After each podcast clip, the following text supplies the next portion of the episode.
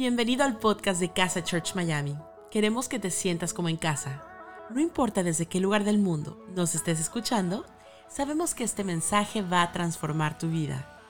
Ponte cómodo y disfruta de la siguiente reflexión. Hay algo importante en mi vida en este tiempo. Y es que antes simplemente era alguien que sabía disfrutar de las cosas dulces, o sea, era un gran catador de lo dulce. Sigo siéndolo, definitivamente. Pero ahora estoy del otro lado también, ahora soy un gran hacedor de dulces. O sea, el, combo completo del peligro, ¿no? Estoy de un lado y del otro. Entonces he empezado a hacer cosas dulces para mí y, me divierto mucho haciéndolo. Es una de las cosas que hasta em, haciendo pastelería me divierto, disfruto, es donde me relajo, donde se relaja el pantalón también y donde uno va pasando como un buen tiempo, ¿no?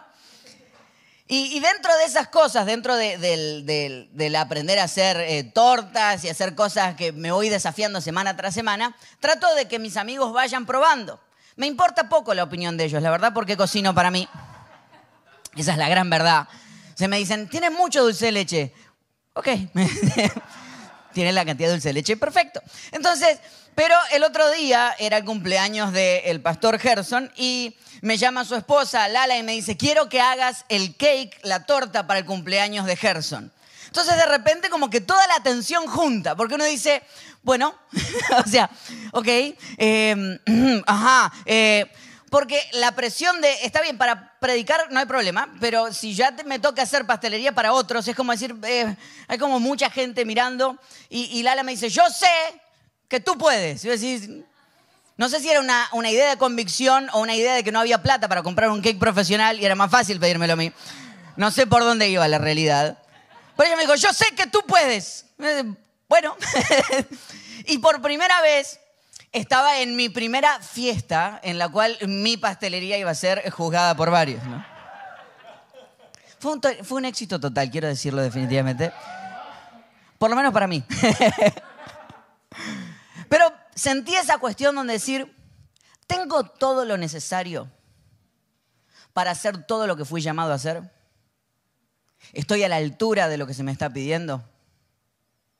Y es una pregunta que constantemente nos hacemos en la vida si ante los sueños que tengo por delante, ante las cosas que Dios me pide, si tengo todo lo suficiente para hacer todo lo que Dios quiere que yo haga. Y quiero hablarte de este tópico hoy. Tienes todo lo que necesitas para hacer todo lo que fuiste llamado a hacer. Tienes todo lo que necesitas para hacer todo lo que fuiste llamado a hacer. En el libro de Marcos capítulo 6, versículos del 6 al 13, dice que Jesús recorría los alrededores enseñando de pueblo en pueblo ¿Te imaginas? Jesús estaba en lo más grande de su ministerio. Iba de pueblo en pueblo, sanaba personas, resucitaba muertos. Y estaban los discípulos alrededor, ¿no? Y, está bueno ser el amigo del que hace los milagros. Porque caminás cerca como así, este es el que resucita a los muertos. Y este es el que sana. Entonces es como que tenés hasta el contacto directo. Te sentís famoso porque el otro es famoso. Entonces Jesús venía en lo más alto de su ministerio. Dice que reunió a los doce y comenzó a enviarlos de dos en dos, dándoles autoridad sobre los espíritus malignos. O sea, dijo, muchachos, estuvo muy bien hasta acá, pero ahora les toca a ustedes. Y yo decís, ¿cómo? El que resucita muertos, el que sana eres tú. El que los espíritus malignos se les sujetan eres tú. ¿Por qué nos vas a mandar a nosotros? Y dice que los mandó de dos en dos. Y les ordenó que no llevaran nada para el camino, ni pan, ni bolsa, ni dinero en el cinturón, sino solo un bastón. Lleven sandalias, dijo. Buenísimo. Es decir, Jesús, ¿cuál es la clave acá? ¿Qué tengo que llevar? ¿Cómo es el truco? Lleva sandalias. Pero no dos mudas de ropa. Y añadió, cuando entren en una casa, quédense allí hasta que salgan del pueblo. Y si en algún lugar no los reciben bien o no los escuchan, al salir de allí, sacúdense el polvo de los pies como un testimonio contra ellos. Básicamente, vayan a la casa, estén con ellos. Y si no los reciben, se sacuden el polvo de los pies como diciendo, yo no pertenezco a ti. Dice, los doce salieron y exhortaban a la gente que se arrepintiera. También expulsaban a muchos demonios y sanaban a muchos enfermos, ungiéndolos con aceite. Tienes todo lo que necesitas para hacer todo lo que fuiste llamado a hacer. La primera pregunta que Jesús establece en esto es, ¿con quién vas a ir? ¿Te diste cuenta que dice que van a ir de dos en dos? Dice que los puso en grupos de a dos, los puso a caminar juntos. Qué importante es para Jesús entender que la misión se hace de a dos, que Dios no está buscando llaneros solitarios personas que hacen las cosas por sí mismos y son los grandes actores de las cuestiones, que yo trabajo solo, de que nadie me entiende y que yo estoy aquí para darle solo en esta vida. Y Dios dice, no, no, no, no. De hecho, Dios nunca trabajó solo. Trabaja con el Padre, el Hijo y el Espíritu Santo. Él trabaja de a tres y alguna tonta idea en nuestra cabeza nos hace creer que nosotros podemos trabajar solos. Y Él dice, van a ir de a dos. ¿Sabes que algo que hacemos cada vez que en la iglesia designamos un nuevo líder en un área? Nuestra primera información para la persona es, no te queremos ver trabajando solo. No importa qué tan talentoso seas, no importa qué tan creativo seas, no importa qué tan bueno o buena seas haciendo lo que haces, no queremos que trabajes solo. ¿Por qué? Porque aprendimos que quien trabaja solo, los peores pensamientos nacen en la soledad. Cuando estás trabajando solo es donde todas esas ideas de decir, a mí me dejan solo y yo estoy haciendo las cosas solo, todo eso nace cuando estás solo. Las peores inseguridades nacen en la soledad. Más inseguro te sientes cuando más solo estás. Por eso Jesús dice, van a ir de a dos, van a ir de a dos. ¿Por qué? Porque la persona que está a tu lado te recuerda tu llamado. El otro día hablaba con un amigo y me contaba las cosas que había estado viviendo. Eh, también él está liderando una iglesia y me contó todas las dificultades o las situaciones que había vivido durante esta pandemia. Y mi respuesta cuando lo escuché es decir, un año te llevó sentarte delante de mí y contarme lo que estás viviendo. No, pero uno cree que a veces tiene que sacar las cosas solo que tengo que seguir adelante porque si soy pastor o estoy haciendo algo para Dios, tendría que tener todo lo necesario. No, no, no, no. Todos necesitamos alguien con quien hablar. Todos necesitamos alguien con quien conversar. Me encanta que los cristianos caminamos siempre de a dos, porque sabemos que de uno a uno el diablo te puede ganar la batalla en la cabeza, pero cuando hay dos, de hecho, cuando la Biblia habla, dice, donde hay dos o tres reunidos en mi nombre, ahí estoy. ¿Te das cuenta la importancia de no caminar solo? Alguien que cuando estás pensando pensamientos horribles se te mete y te dice, eso no es así. Esas cosas no van para ese lado. Alguien que te recuerde para qué fuiste llamado. Alguien que te recuerde o te muestre cuando estás haciendo las cosas mal. Yo tengo un problema. Y es que una vez fui a comer con unos amigos y había una amiga que estaba sentada delante mío, no tenía tanta confianza con este grupo de amigos, y esta amiga tenía una lechuga en el diente y la tuvo toda la noche. Y yo la miraba y miraba la lechuga. Y la miraba y la miraba la lechuga. Y miraba a mis amigos y le decía, díganle que tiene una lechuga. Mentalmente decía, alguien le va a decir que tiene una lechuga. Todo el mundo, una tensión, me estaba diciendo, ay Dios santo, la lechuga, la lechuga. Yo me escuchaba que me hablaba ella y la lechuga me hablaba. Entonces yo no sabía, hola, ¿cómo lechuga? ¿Cómo estás? Digo, ¿cómo? Digo, esa tensión. Entonces cuando terminé, digo, ¿alguien vio la lechuga? Ay, sí, por Dios, qué asco. Digo, pero ¿por qué nadie no le dijo? Avísenle que tiene una lechuga. Entonces a mí me agarra esa cuestión. Desde ese día yo cuando alguien veo que tiene algo, lo aviso. Entonces me pasó una vez con mi esposa, estábamos juntos. Estábamos en un grupo de amigos así. Entonces veo que le había quedado un frijol entonces le digo, me acerco le mi amor, un frijol. ¿Qué? ¿Qué tenés un frijol? ¿Qué? ¿Qué, tenés? ¿Qué decís? Que tenés un frijolazo entre los dientes. Me salió así.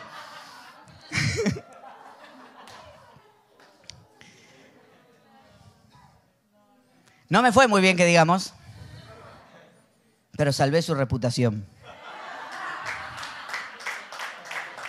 Es cierto, tenemos que aprender a decir las cosas, definitivamente. Pero yo quiero amigos que si todo el mundo está viendo que llevo un frijol puesto entre los dientes y estoy haciendo mal las cosas, no se hagan los tontos, me ignoren, vean cómo me estoy destruyendo día a día. Y me dicen, no, no pasa nada. y después a mis espaldas hablen del frijol que tengo entre los dientes, los errores que estoy cometiendo o lo mucho que me está destruyendo la relación en la que me estoy metiendo. Jesús dijo, si van a ir, van de a dos, porque necesitas a alguien que te apunte las cosas que estás haciendo mal. Y dice que agarró a los doce y los dividió de dos. Entonces me puse a pensar a quién le habrá tocado Judas, ¿no? Porque si te iban de a dos, ¿viste? Si me tocó Juan, bien, Juan, sí. Me tocó Pedro, Pedro, ¿viste? O sea, es como que le iban tocando los buenos desde Judas, uf, uf, uf. Mm, mm. Decís, uy, uy, uy, uy. Porque no es solamente caminar de a dos, es caminar de a dos y elegir a los mejores. Porque no es simplemente, ay, no, yo no camino solo, pero ¿quién tenés al lado? Porque si elegís a alguien que está peor que tú, solamente para verte mejor, en realidad no estás buscando un amigo, estás buscando a alguien del que pueda ser codependiente, alguien a quien puedas ayudar para sentirte un poquito mejor. Eso es todo. Ahora hay una realidad, cuando yo elijo, elijo a los mejores. Cuando yo elijo, elijo al lado de quién quiero ir acompañado. Me asusta mucho cuando hay gente que está pasando crisis y yo le digo, ¿con quién hablaste? Y se le pregunté a él, le digo, ¿pero vos viste que está peor que estás vos? A él le preguntaste. Y yo creo que a veces buscamos a quién preguntarle para buscar las cosas que queremos escuchar. Pero si busco realmente, como hemos hablado en casa, un guardavidas, alguien que se me ponga enfrente y me diga, no, no, no, no, no, eso no es así. Frijolazo, Ezequiel, frijolazo. Alguien que me rescate Alguien que me diga, y esto lo aprendí, me encantó, escuché a un pastor hablar de esto, decir, nunca le pidas un consejo a alguien de cual no quisieras tener su vida. Quiero a los mejores. Durante nuestras vacaciones con mi esposa estábamos viendo la serie de The Last Dance de la NBA de Michael Jordan. Y yo de, de NBA cero, o sea, por una cuestión no deportiva, sino de altura. No me dio la, altura, si no hubiese sido un gran basquetbolista, definitivamente. Eh, y hay algo que, que se repite no solamente en el básquetbol, sino en todos los deportes que lo he visto, que había jugadores alrededor de Michael Jordan que fueron grandes exitosos mientras estuvieron en ese equipo. Y cuando los entrevistaban, ellos decían, yo no soy tan bueno, pero jugar al lado de él me hizo mucho mejor. Yo quiero al lado mío gente que me haga ver hasta mejor de lo que soy. Jesús los puso de dos en dos. Y le dijo, ¿quién va a caminar al lado tuyo? Vayan de dos en dos. ¿Con quién vas a ir? Tienes todo lo que necesitas para hacer todo lo que fuiste llamado a hacer. Seguramente ya la persona que tendría que estar caminando al lado tuyo ya está ahí, nada más que tú no la nombraste de esa manera tarea para esta semana, buscar a esa persona y decirle, yo quiero que tú camines conmigo porque tengo un gran propósito en mi vida, pero quiero alguien que me mantenga conectado al camino que fui llamado a tener. Tarea para esta semana. Dice, les ordenó que no llevaran nada para el camino. Ni pan, ni bolsa, ni dinero en el cinturón, sino solo un bastón. Lleven sandalias, le dijo, pero no dos mudas de ropa. Hasta aquí habían caminado siempre con él. Y él les dice, bueno, ahora vayan. Dice, bueno, pues llevamos un dinerito, aunque sea para pagarnos el, No, no, no, no lleven dinero. Y se dieron cuenta que le dice, no lleven bolsa. ¿Saben qué es la bolsa? Es la bolsa con la que se pide dinero. O sea, dice, no van a llevar ni dinero, ni van a llevar bolsa para pedir dinero. Entonces, ¿y, y qué vamos a comer? ¿Y de qué vamos a vivir? no les dice. Hay una insistencia, hay un tema que tiene Dios, que cuando te llama a hacer algo, por lo general no te dice más nada. No te dice cuándo va a ser, cómo va a ser, con quién lo vas a hacer, cómo vas a tener los recursos. Por lo general, cuando Dios lo agarró a Abraham, le dijo, vete, deja tu tierra y tu parentela. Y Abraham agarró la cosa y se fue. No le dijo, le, dijo, vas a ir a la tierra que yo te mostraré. Y ¿me la podemos traer? No, no, no. Después. Hay algo que tiene Dios con nosotros que parece que te dice, dale, ahora salí, inténtalo, créeme. El otro día hablaba con un amigo y me dice, no, todavía no he hecho nada porque Dios no me ha dicho cuál es el próximo paso que debo seguir. Pero no te lo va a decir. A lo sumo te va a decir, vete, sal, hazlo. ¿Y cuál es el plan? No hay plan. Y a este punto le puse, ¿qué tienes en el freezer? Hay dos tipos de personas en este mundo. Los que miran Friends y son fanáticos de Friends y todo un resto de gente que no va a ir al cielo. Es así de sencillo. En mi casa hay fanatismo por Friends. Son 10 temporadas. Tenemos las 10 temporadas compradas. Comenzamos en la 1 y las vemos las 10 de seguido. Cuando llegamos ante al anteúltimo capítulo, frenamos y volvemos a empezar porque nos da mucha tristeza ver que termina. Y volvemos a empezar. Esa es nuestra vida. Y arrancamos de vuelta. Y aquellos que me juzgan, no los veré en el cielo. Pero bueno, hermano. Hay un episodio de Friends, y vos decís, ¿el tipo está predicando en un episodio de Friends? Sí. Porque todo en la vida tiene una aplicación a un momento de Friends. Aquellos que son fanáticos de Friends sabemos que ahí es una Biblia paralela que tenemos. Ross 1.1 dice, o sea, así, es sencillo. Hay un episodio en el que Mónica, una de las chicas de Friends, que es cocinera y es chef, empieza su carrera de chef y su mamá la invita a cocinar para una fiesta que su madre tiene. Ella empieza a hacer toda su comida, Mónica empieza a hacer su comida y se da cuenta que en un momento ha perdido una de sus uñas postizas y la uña postiza está metida dentro de uno de los quiche que ella cocinó. La madre se acerca, le dice, ¿por qué estás toda nerviosa? Bueno, se está comiendo las uñas. Ella le dice, no, bueno, porque creo que metí una uña dentro de uno de los quiche y no sé cuál, porque eran todos chiquititos, no sé cuál realmente es. Y la madre dice, bueno, lo que acabas de hacer es you pull a Mónica, o sea, hiciste una monicada, básicamente. Y dice, ¿a qué te referís? Una monicada es cuando hacías este tipo de cosas. Y la madre abrió el freezer y sacó del freezer unas lasañas congeladas que tenía. Mónica le dice, no puedo creer que no creas en mí. La madre dice, yo sí creo en ti. Yo sí te tengo a ti en alta estima y ella dice, no me tienes a mí en alta estima, tú tienes lasañas. Y hay muchos de nosotros que creemos en Jesús, pero no le creemos a Jesús. Y Él nos dice, haz algo, veíaslo, pero muchos de nosotros tenemos lasaña guardada en el freezer.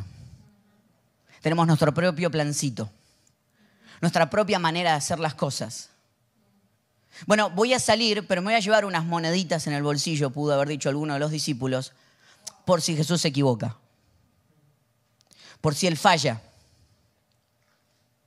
¿Qué tienes en el freezer? Es mi pregunta de hoy. Porque la respuesta tendría que ser solamente hielo. Porque la fe en realidad es creerle a Dios y decir yo me voy a mover porque Dios se activa altamente con la fe.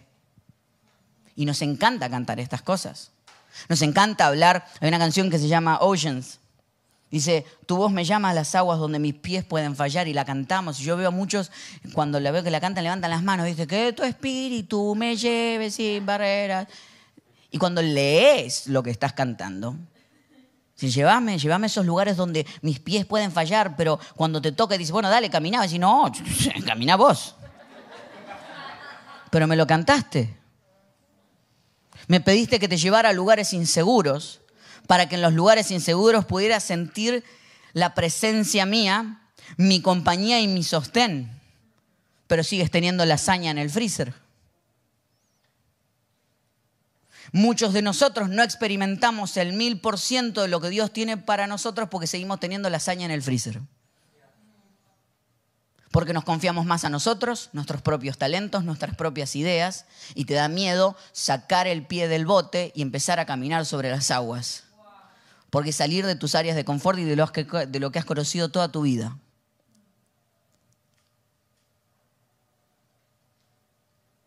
Vamos a jugar un juego hoy. Vamos a jugar un juego juntos. Yo voy a hacerles una pregunta y todos me van a decir que sí. Confíenme, confíenme. Yo voy a hacer una pregunta, voy a hacer una serie de preguntas. Vamos a, vamos a, ustedes me van a decir que sí. Los que están en el chat se preparan ahora para escribir sí. Pongan los dedos, prepárense. Voy a estar viendo que escriban sí y los del estudio me van a ayudar gritando sí bien fuerte. ¿Están listos? Sí. Ah, estuvo más o menos. ¿Están listos? Sí. Perfecto, muy bien. Vamos entonces. ¿Quieren que contemos una historia? Sí. En la historia hay una princesa que es capturada por un dragón malvado. Pero el príncipe azul viene a rescatarla mata al dragón, rescata a la princesa y viven felices para siempre. Ay, qué linda historia contamos todos juntos. Ahora vamos a cambiar el ejercicio y el juego. Y cuando llegue una pregunta me van a decir que no. ¿Estamos listos? ¿Están listos en el chat? Muy bien, perfecto. ¿Quieren que contemos una historia?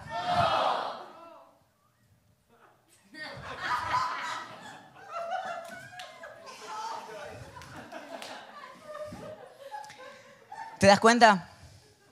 Una serie de sís han de llevarte a algún lugar. Pero un solo no ha de detener toda historia que vayas a querer contar en tu propia vida.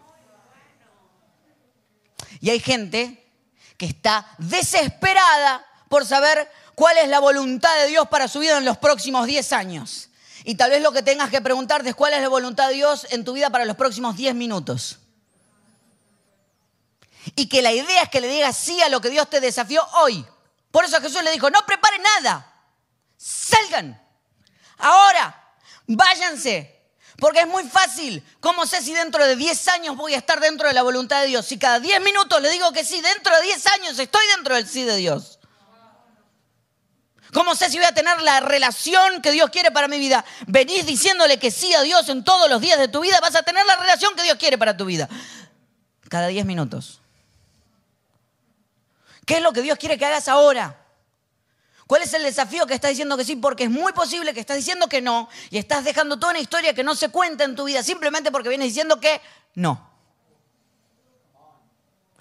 ¿A qué cosa estás diciendo que no? Y Dios te dice, confíame, con esto quiero ir terminando. Y tú dices, no, yo te tengo confianza. Y Dios te mira a los ojos y te dice, no, tú tienes las y sigues guardándote en tu propia seguridad y me estás pidiendo todo tipo de pruebas. No, no, dame la prueba de que vas a estar conmigo.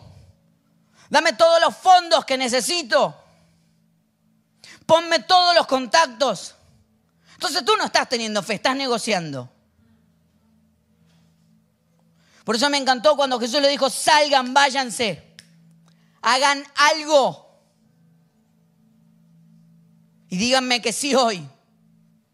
Para que puedan experimentar el mil por ciento de lo que tengo para ustedes mañana porque me dijeron que sí hoy. Y hay veces que vas a probar cosas para Dios y te va a ir mal. Vas a hacer las cosas y no te van a ir del todo bien, pero vas a decir que sí otra vez. Porque vas a tener a alguien al lado que te dijo, no te des por vencido. No te des por vencido.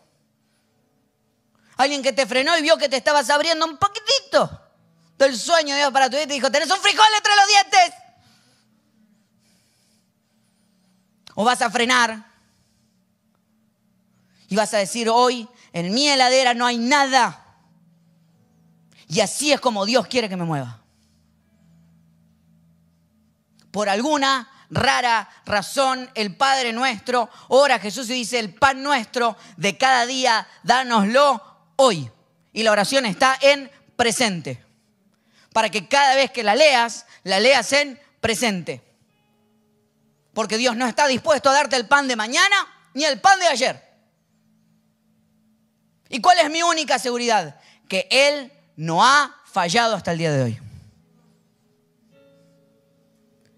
Entonces le dijo, no se lleven dinero.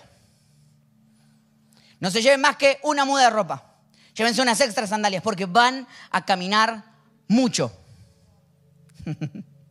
Les avisó que iban a triunfar. Les avisó que no iban a volver rápido. Llévense un par extra de sandalias, nada más, y un buen bastoncito, porque van a caminar bastante. ¿Y cuál es mi seguridad? Ninguna. Porque tienes su seguridad o tienes fe, pero no puedes tener ambas.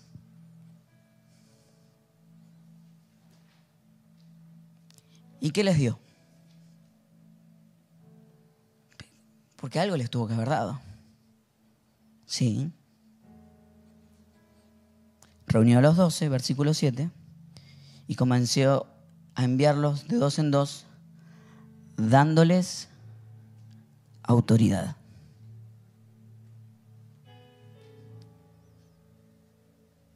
Les dijo, van a ir con mi autoridad. Y no hay peor cosa que el que no sabe en nombre de quién va a hacer lo que va a hacer. Yo tenía un problema en la escuela todo el tiempo y lo sigo teniendo hasta el día de hoy. Yo era nerd en la escuela, pero bien nerd. Bien nerd. Era nerd, gordito y buena gente. De las tres tenés que tener una buena porque si no te va mal en la escuela. y el momento interesante para un nerd era el momento de la entrega de las notas. Lo que ustedes sufrían para mí era victoria total. Cuando me entregaban las notas decía, bien. Y el otro momento divertido de la escuela era cuando salíamos al recreo y era el momento de ir a la tiendita. Era nerd gordito, tenía ambas. Iba siempre a la tiendita y me pasaba siempre lo mismo y hasta el día de hoy me pasa. Que el espíritu nerd me ataca en esos momentos y me pongo inseguro. Entonces estoy adelante y no sé cómo sería en, tu país o donde tú estás, pero la, tiendita o el kiosco en Argentina no es que hay una filita donde todos estamos. Acordate mi mente nerd, mi mente nerd estamos todos ordenaditos. Cada uno va por su lugar y su momento. Eso es toda una manada de gente que se tira arriba y empieza, dame un coso, dame el otro. Y yo llegaba, estaba primero, y decía, ¿me daría un, por favor? Un... Y estaba el otro, dame un coso. Y se lo llevaban. Disculpe, señorita, dame una. Y se lo llevaban.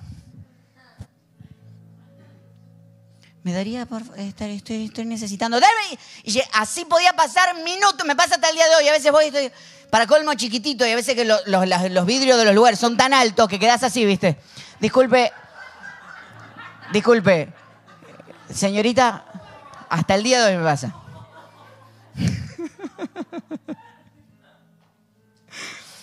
y te das cuenta que ganan los que entran con autoridad.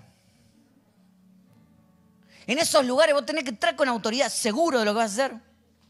Como los que, los que se cuelan en, los conciertos. No sé si lo has visto. Yo tengo amigos que compran el ticket más barato, yo pago el, que me alcanza.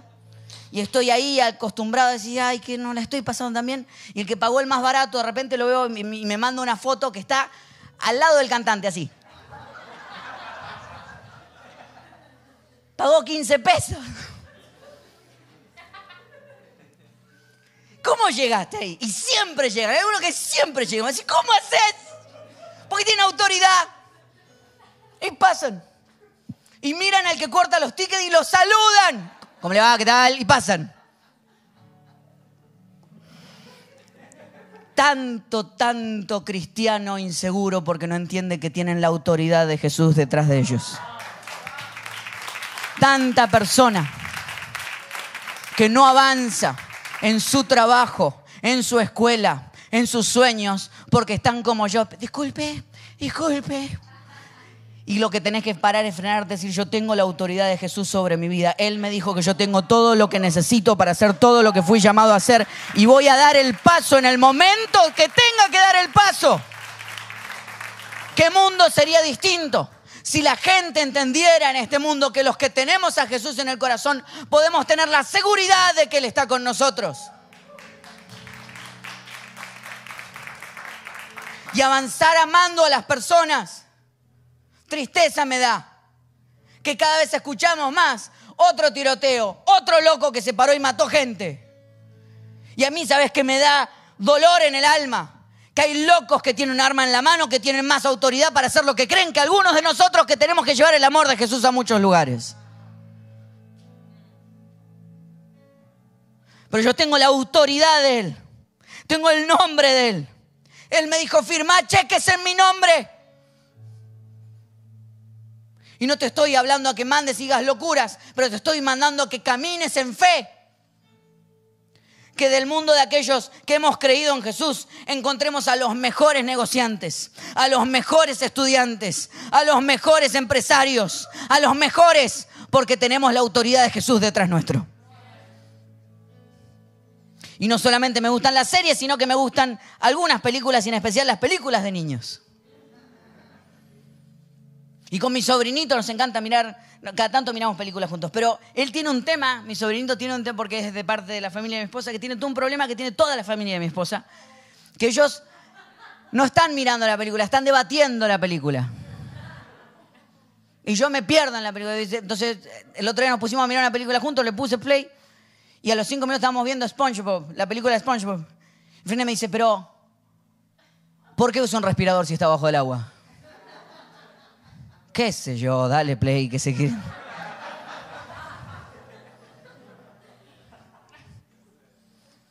Le doy play. Pero para, para, para, ¿qué hace un lago abajo del agua?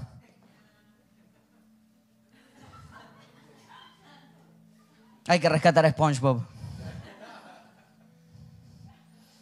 Y uno de esos momentos que me pasan con mi sobrino es que después lo que me pasa es que miramos algunas películas que le gusta mirar, pero cada tanto me tomo el tiempo de mirar con él películas que yo miraba cuando era chiquito. Entonces, hemos visto Mi pobre angelito 1, 2 y 3. Y en uno de esos momentos, recuerdo en esos recuerdos, volver a ver El Rey León. Y hay un momento en El Rey León en el que Simba, rodeado por las hienas, Mufasa, mm, esas, trata de sacar de sí un grito para espantarlas. Es una imagen donde él está solo caminando por allí, Simba, el leoncito pequeño, tratando de sacarse a las hienas de encima, trata de sacar un rugido de lo más interno y lo único que le sale es... ¡Ah! Pero hay un momento clave en la historia y aquellos que tienen ese alma de niño se van a acordar ese momento donde Simba hace y sale el rugido de un león gigante. Y de golpe aparece su papá, se tira sobre las hienas y el miedo en ellas es ahora el de ellas, no el del niño. Yo creo que si entendiéramos que cada vez que tratamos de rugir, el rugido que se escucha es el del león de Judá, es nuestro Dios todopoderoso. Él ruge por nosotros. Aquellos que nos paramos en su autoridad y escuchamos ese rugido de león que la Biblia habla. Y si escucháramos que ante las enfermedades que te tienes que plantar, les vas a hablar en ese nombre. Que ante los problemas que tienes que enfrentar, les vas a hablar en ese nombre.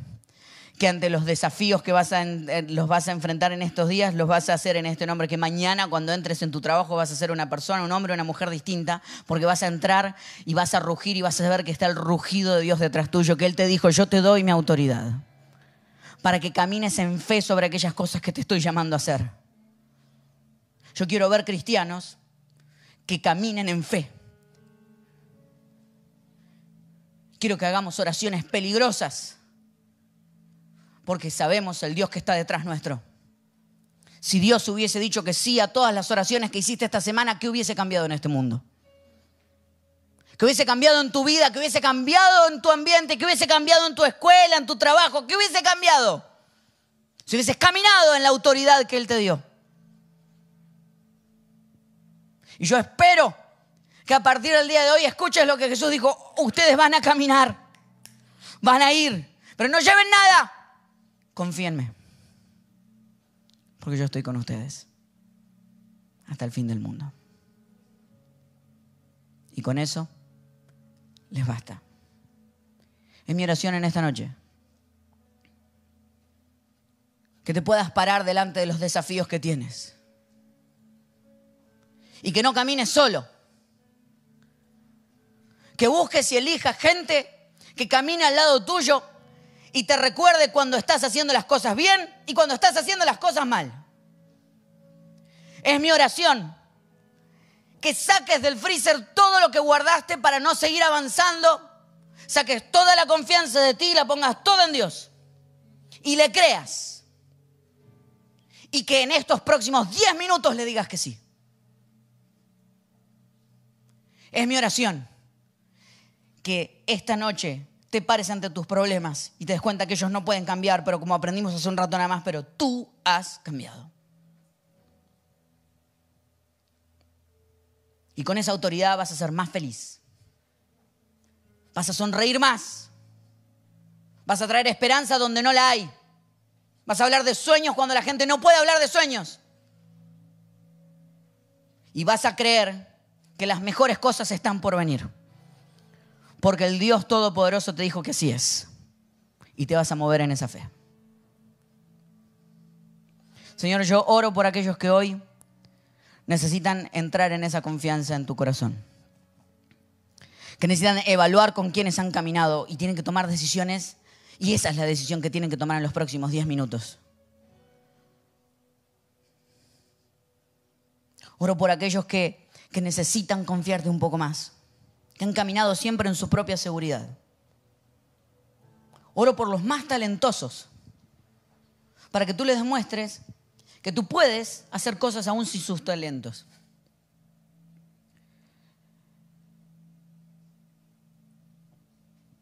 Oro por los inseguros, que hoy necesitan entender que tú nos usas aún a pesar de nuestra inseguridad y cada vez que nos paremos adelante de algo, tu autoridad está detrás nuestro. En el nombre de Jesús. Amén. Y si es tu primera vez con nosotros, tal vez te toque darle el primer sí a Dios. ¿Viste cuando hablábamos hace un momento nada más de decir, es el, es el próximo sí, el que importa? Y quiero hablarte del sí de tener una relación con Jesús. El sí de entender de que no estás teniendo, si te diste cuenta en la enseñanza, no hablé de un Dios al que había que convencer, sino que hay un Dios que trata de convencerte de su amor. No es alguien a quien te tenés que comprar con tus obras, con tus hechos. Es alguien que hizo todo para comprar tu amor. Y lo que hoy puedes hacer es abrirte a una relación con Él, a una conversación con Él. Y escuchaste bien. No hablé de una religión nueva. No te quiero invitar a una religión nueva. Quédate con la religión que quieras. Lo que menos este mundo necesita es una división más. Pero sí necesitamos gente que tenga una relación real con Jesús. Una conversación con Él. Y eso quiero invitarte. A que le digas sí a Jesús. Y cuando yo diga tres, vas a escribir en el chat, hoy digo sí. Vamos a hacerlo más fácil, vas a escribir sí en el chat. ¿O está sencillo? Sí, vas a escribir. Uno, Dios te estaba buscando y tú lo sabes. No llegaste aquí por casualidad, no te quedaste todo este tiempo solamente por casualidad. Hay algo que cambió en tu alma mientras estábamos hablando. Es difícil ponerle nombre ahora. Dos, esto no tiene que ver con las historias que te contaron de Dios. Esto tiene que ver con la historia que vas a escribir con Dios si estás dispuesto a abrir tu corazón a Jesús, a tener una relación con Él. Cuando llegue a tres vas a escribir sí en el chat.